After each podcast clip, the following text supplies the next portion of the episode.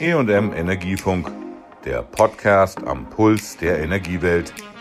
Willkommen zur neuen Folge. Ich bin Susanne Harmsen, Redakteurin beim Fachverlag Energie und Management.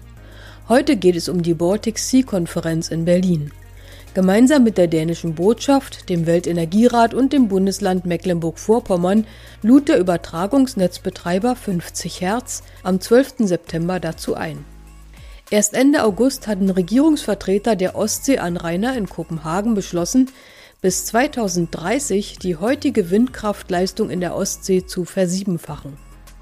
Die dänische Ministerpräsidentin Mette Frederiksen sagte dabei, wegen des russischen Angriffskriegs in der Ukraine, aber auch wegen der Klimakrise seien ehrgeizige Entscheidungen nötig. Dänemark, Finnland, Estland, Lettland, Litauen, Schweden, Polen und Deutschland wollen zusammenarbeiten und insgesamt 19.600 Megawatt Leistung errichten. Der Verband Wind Europe mahnte die Gipfelteilnehmer auch, eine starke europäische Lieferkette zu entwickeln.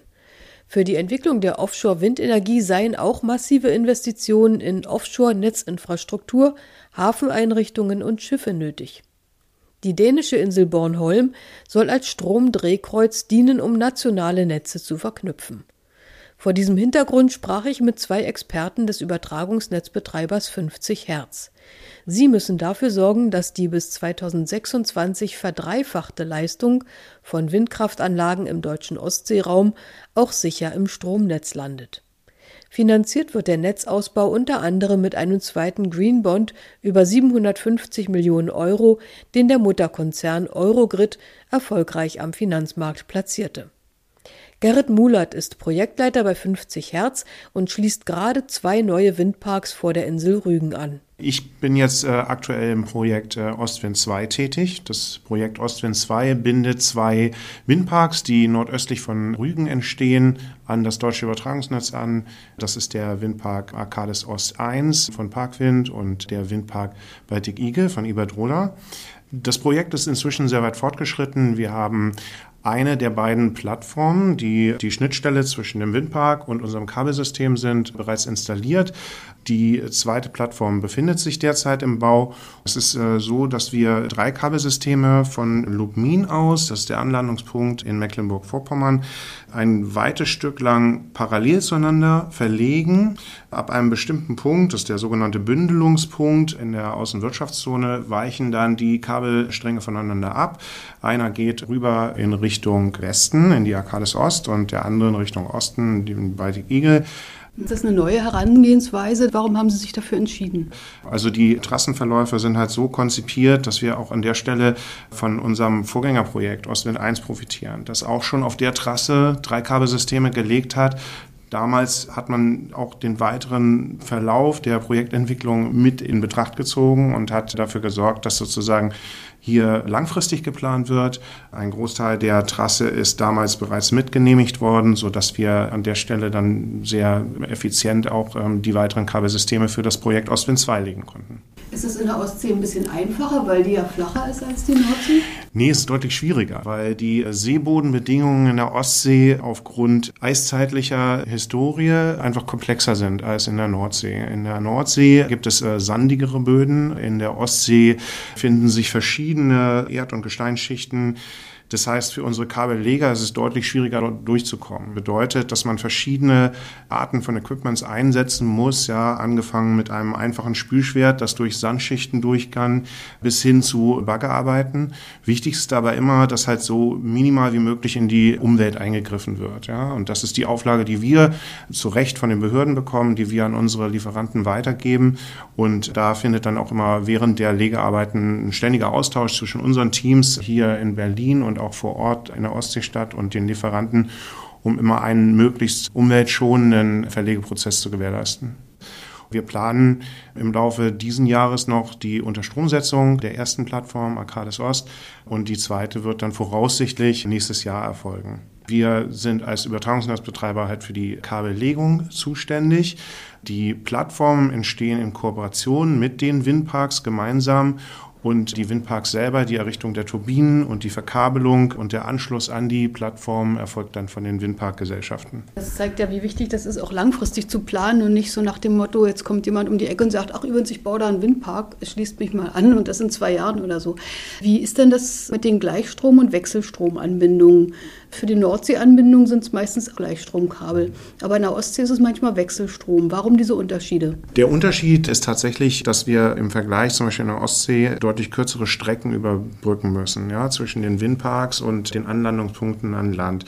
Je länger die Distanz wird, je größer die Kapazitäten werden, die angebunden werden, desto mehr rechnet sich das Gleichstromkonzept. Beim Wechselstrom benötige ich mehrere Kabelsysteme, die sich dann am meisten lohnen und am ehesten rechnen, sowohl unter wirtschaftlichen als auch unter Umweltgesichtspunkten, wenn ich kürzere Strecken zu überbrücken habe. Wenn dieses Projekt fertig ist, haben Sie schon das nächste im Blick? Das nächste habe ich in der Tat im Blick. Wir sind ja jetzt in der erfreulichen Situation, dass wir der erste Übertragungsnetzbetreiber werden, der beide deutsche Meere bedient. Ja. Wir freuen uns sehr auf diese großartige Gelegenheit, erstmals jetzt in der Nordsee anzubinden. Dort wird ein Cluster Nord 11.1 ein 2 Gigawatt Kapazitätsfeld entstehen, das wir mittels einer dann Gleichstromverbindung anschließen werden. Anlandungspunkt wird im Raum Heide sein in Schleswig-Holstein und von dort aus wird dann der Strom über den Heide Hub in das DC31-Netz oder zukünftig Nordostlink genannt, geleitet und weiterverteilt. Verantwortlich für alle Projekte gemeinsam ist Henrich Quick, Leiter Offshore bei 50 Hertz. Ihn fragte ich, warum die kleinere Ostsee überhaupt so wichtig für die Stromversorgung ist. Die Ostsee zeichnet sich dadurch aus, dass sie genauso viel Wind hat wie die Nordsee, aber durchaus der Wind zu anderen Zeiten weht. Und alleine das ist schon ein Grund, dass man die Ostsee immer in den Blick nehmen sollte, denn damit verstetigen wir das Dargebot aus Offshore-Wind, was ja, wenn wir konventionelle Kraftwerke ablösen wollen, auch ein wichtiger Schritt ist. Und die Ostsee ist etwas kleiner als die deutsche Nordsee, dadurch, dass unsere Nachbarn größere Teile der Ostsee sozusagen besitzen. Aber die Ostsee war immer ein Pioniermeer, denn der erste kommerzielle Windpark in Deutschland mit Baltic 1 ist in der Ostsee errichtet worden. Das erste vernetzte Anschlusssystem für Offshore-Windparks ist mit Ostwind 1 in der Ostsee errichtet worden. Und wir haben genauso gut auch äh, mit unseren dänischen Partnern von Energienet zusammen die ersten hybriden Interkonnektoren gebaut, wo Windparks und Verbindung zwischen zwei Übertragungsnetzen gemeinsam geübt werden. Combined Grid Solution Kriegers Flak. Also die Ostsee ist vielleicht kleiner, aber man könnte immer sagen feiner oder auch hier und da moderner. Warum ist das denn sinnvoll und wichtig, diese Sachen noch zu vernetzen? Bisher hat man doch immer gesagt, okay, ich stelle da jetzt ein, zwei, drei, vier Windgeräte hin, dann baue ich eine Leitung an Land und dann ist es im Netz und alles ist schick. Warum ist das für die Zukunft nicht so sinnvoll? Ah, das war auch schon in der Vergangenheit immer sinnvoll, an den richtigen Stellen zu vernetzen. Denn nicht immer passen die Größen, wie man Netzanschluss baut und der Windpark zueinander. Es kann durchaus sinnvoll sein, dass man an verschiedene Regionen anschließt, um noch besser den Strom in die jeweiligen Systeme zu integrieren und damit auch Infrastruktur noch viel besser zu nutzen. Und das sollte man sich immer Projekt für Projekt anschauen. Bei Combined Grid Solution Kriegers Flak haben wir eine Verbindung nach Dänemark gemacht, weil der dänische Windparkanschluss quasi direkt um die Ecke lag. Da mussten wir nur wenige Kilometer Kabel installieren und dann gucken, dass die Systeme miteinander funktionieren. Das ist ein schlauer Ansatz. Es gibt aber auch Konstellationen, da hat man eine Punkt-zu-Punkt-Verbindung von Windpark zum Anbindungspunkt an Land und vernetzt dann eher auf der Landseite. Da ist jetzt einer der innovativeren Ansätze, dass man mit dem Heide Hub, der an der Nordseeküste liegen wird und zusammen von 50 Hertz und Tenet entwickelt wird, dass wir da eine Verzahnung und Vernetzung an Land stärken wollen. Aber genauso gut gibt es auch Punkte, da ist weit und breit nichts anderes und dann verbindet man einen Punkt mit dem anderen in der effizientesten Lösung. Also wir brauchen den Mix aus den verschiedenen Dingen. Aber die Vernetzung kann natürlich Flexibilität schaffen, die kann die Versorgungssicherheit erhöhen und die kann auch einfach Effizienzen heben, weil man vorhandene Infrastruktur viel besser ausnutzt. Und das ist natürlich auch ein Gebot der Stunde. Wir haben ja im Gasnetz immer den Vorteil, was jeder Gasnetzbetreiber sagt, das ist ja gleichzeitig auch ein Speicher. Strom ist aber immer gerade jetzt. Wenn wir nicht gerade eine Batterie dranhängen, dann, dann ist das schwierig. Wird diese Vernetzung europaweit auch dazu führen, dass wir Probleme besser ausgleichen können? Also wenn irgendwo der Wind nicht so doll weht oder die Sonne gerade nachts nicht scheint, dass wir dann trotzdem ein relativ gleichmäßiges Versorgungsniveau in Europa hinbekommen, auch wenn immer mehr Erneuerbare im Netz sind. Genau das ist eine der Antworten, die wir brauchen, um den Umbau des Energiesystems bereitstellen zu können. Denn Strom ist tatsächlich nicht so einfach zu speichern wie andere Medien, hat dafür aber den Vorteil, dass er eben ein besonders einfach einzusetzendes Energieträgermedium ist. Und diese Nachteile muss man halt in Kauf nehmen, wenn man auf Strom setzt und äh, den Strom für viele Dinge einsetzt. Denn gerade auch im Bereich der Elektromobilität, für den äh, Personennahverkehr, werden wir ja viele Dinge mit Strom auch bedienen, genauso auch bei uns in den Häusern, Wärmepumpen, Heizsysteme etc. Aber um diese fehlende Speicherbarkeit auszugleichen, ist der Ausgleich dann über Regionen eine der wichtigen Antworten. Und deswegen kommt der Frage der Verbindung zwischen verschiedenen Netzen eine ganz zentrale Bedeutung zu. Die EU hat schon vor einigen Jahren Ziele formuliert, wie hoch die Verbindung zwischen den einzelnen Teilnetzen sein muss, hat da Prozentsätze festgelegt, was langfristig gebaut werden soll und da sind wir gerade dran. Und deswegen sind eben auch solche hybriden Anschlüsse oder vernetzte Windparks eine gute Antwort, weil sie an bestimmten Konstellationen erlauben, dass man nicht nur einen Windpark einbindet, sondern gleichzeitig auch noch einen Austausch ermöglicht, wenn nicht genügend Wind weht oder wenn Wind an bestimmten Stellen im Überfluss vorhanden ist, dass man den auch in Regionen umleitet, die gerade Mangel leiden. Das wird auch eine der begleitenden Maßnahmen sein. In Deutschland sind das die Stromautobahnen mit Südlink, Ultranet, Südostlink, perspektivisch dann auch dem Nordostlink. Und die werden innerhalb von Deutschland diese Übertragungsaufgabe leisten. Aber wir brauchen auch noch mehr Verbindungen zu unseren Nachbarn. Nach Frankreich sind die Drehscheiben schon gut ausgebaut. Auch Richtung Osteuropa gibt es schon gute Grundlagen. Aber wir müssen noch besser Richtung Skandinavien angebunden sein. Deswegen ist Combined Grid Solution ein wichtiger Schritt gewesen. Hansa Power Bridge, die Verbindung nach Schweden wird ein weiterer wichtiger Schritt werden. Aber wir brauchen auch noch weitere Verbindungen. Und da bietet zum Beispiel der Hub in Bornholm eine ganz tolle Grundlage, denn auf der schon bestehenden wunderschönen Insel Bornholm wollen Deutschland und Dänemark oder konkret Energienet und 50 Hertz Anbindungssysteme errichten, um zwischen drei und etwas mehr Gigawatt Wind in das System einzubinden, sowohl auf der dänischen als auch auf der deutschen Seite. Und die Partnerschaft, die wir jetzt gerade aufsetzen, die ist offen angelegt, so dass wir uns auch freuen, wenn aus anderen benachbarten Ländern, Schweden, Polen, dem Baltikum, Finnland auch entweder Wind nach Bornholm geliefert wird in Form von Strom oder Verbindungsleitungen an andere Länder, um noch eine bessere Vernetzung innerhalb Europa hinzubekommen. Und da ist Bornholm natürlich, ob seiner geografischen Lage, eine ganz tolle Grundlage. In der Nordsee gibt es ähnliche Ideen, aber da muss man die Dinge künstlich errichten. Das macht es natürlich aufwendiger und teurer. Deswegen wird Bornholm wahrscheinlich der Pionier sein. Da sind wir wieder bei der Ostsee als Pioniermeer, die hier jetzt das Glück hat, eine wunderschöne Insel zu haben, die genau richtig liegt, um so eine Drehscheibe zu errichten. Die Netzausbaukosten sind ja im Moment enorm, zumal wir auch noch dann diese Erdkabelverbindung im Süden haben, weil die Leute ihre Masten nicht sehen wollten. Ist denn das alles am Ende noch zu bezahlen?